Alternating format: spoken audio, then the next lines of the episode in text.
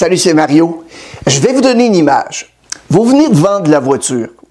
Vous voyez le gentil couple à qui vous l'avez vendu sortir par la porte de l'établissement.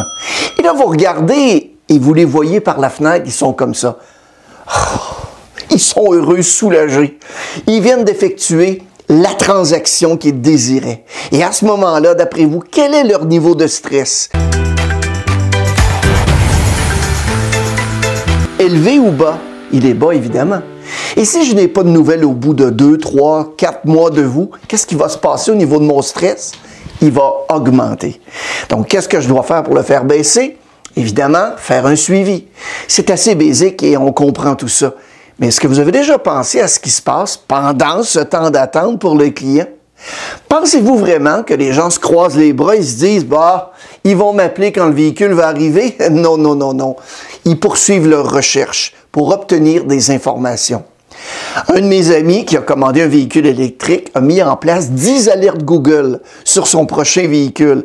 C'est ce qu'il a fait. Il a donc reçu gratuitement des nouvelles, des alertes Google basées sur les mots-clés qu'il a saisis. Service gratuit. On a une formidable opportunité d'établir la confiance et d'utiliser ce temps pour nous promouvoir en même temps. Je m'explique. Rosemary et moi, on est des amis depuis des années. Un jour, je la rencontre et elle me demande Et puis, Mario, quoi de neuf Je lui explique que je viens de commander un nouveau véhicule électrique. Et évidemment, je commence à en parler. Et là, je lui raconte à quel point je suis impatient de conduire un nouveau véhicule et bla bla bla bla. À un moment donné, bye bye. Quatre mois plus tard, je croise à nouveau Rosemary et évidemment, elle me pose des questions sur mon nouveau véhicule quelle va être l'histoire que je vais lui raconter? Écoute, tout se passe comme prévu. Je viens justement de recevoir un appel de mon vendeur ou ne m'en parle pas. J'ai jamais entendu parler de personne depuis que j'ai commandé le véhicule. Quelle est l'histoire que les consommateurs, consommatrices se racontent les uns aux autres? Quelle est celle que vous aimeriez qu'ils racontent aux autres à votre sujet? On a la possibilité de faire travailler les panneaux publicitaires humains pour nous mais il faut mettre en place, évidemment, un processus de suivi. En l'absence d'informations que font souvent les clients, eh bien, ils inventent leur propre histoire. Et combien de fois ont-ils raison? Presque jamais. Un mentor m'a dit un jour, l'espoir en tant que stratégie commerciale, c'est pas très très efficace. Nous avons donc l'occasion de passer d'une attitude réactive à une attitude proactive en ce qui concerne la communication sur le statut de la commande. Et gardez aussi à l'esprit que si vous seriez tenté de blâmer votre fabricant à propos de l'information ou du retard, vous ne devez pas blâmer la marque à cause du manque d'information parce qu'aux yeux du client, vous êtes la marque. J'ai pas de boule de cristal, mais je pense que la plupart des fabricants, des distributeurs, ont compris les avantages d'un système plus équilibré entre l'offre et la demande. Les distributeurs ne voudront pas revenir à l'époque où ils devaient supporter d'énormes dépenses pour leur stock et où les fabricants leur offraient d'énormes incitatifs pour écouler leurs produits. Plus important encore, les consommateurs semblent avoir accepté le processus de commande jusqu'à la livraison qui va consister à commander les véhicules ou les produits à l'avance et attendre de recevoir ce qu'ils veulent. Avec une réserve de taille, ils sont satisfaits de ce processus tant que leur concessionnaire, évidemment, les tient au courant de l'état d'avancement de leur commande de véhicules. Ce que j'aime dans cet exemple, c'est sa faible technicité. Ce tableau est accroché dans le bureau du directeur général des ventes quelque part dans un établissement au Canada. Vous verrez que toutes les commandes de livraison sont listées sur le côté gauche.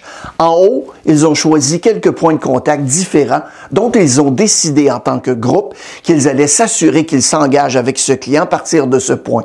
Il s'agit en fait d'un simple mécanisme de suivi. On veut aujourd'hui être un peu plus sophistiqué.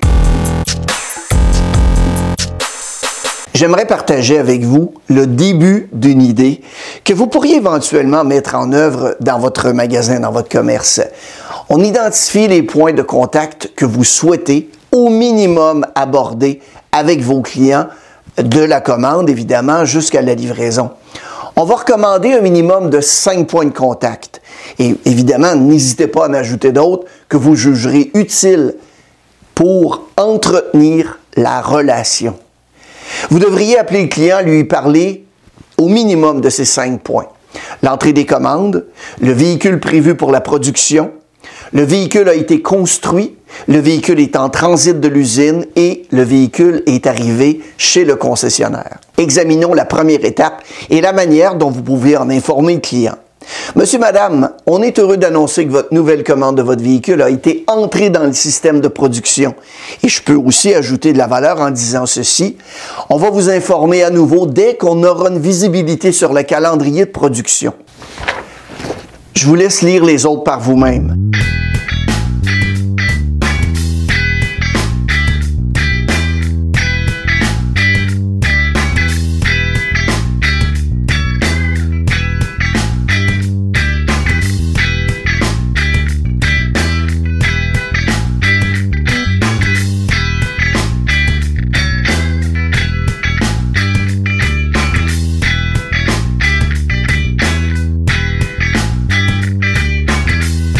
Et encore une fois, il ne s'agit pas d'une fin en soi.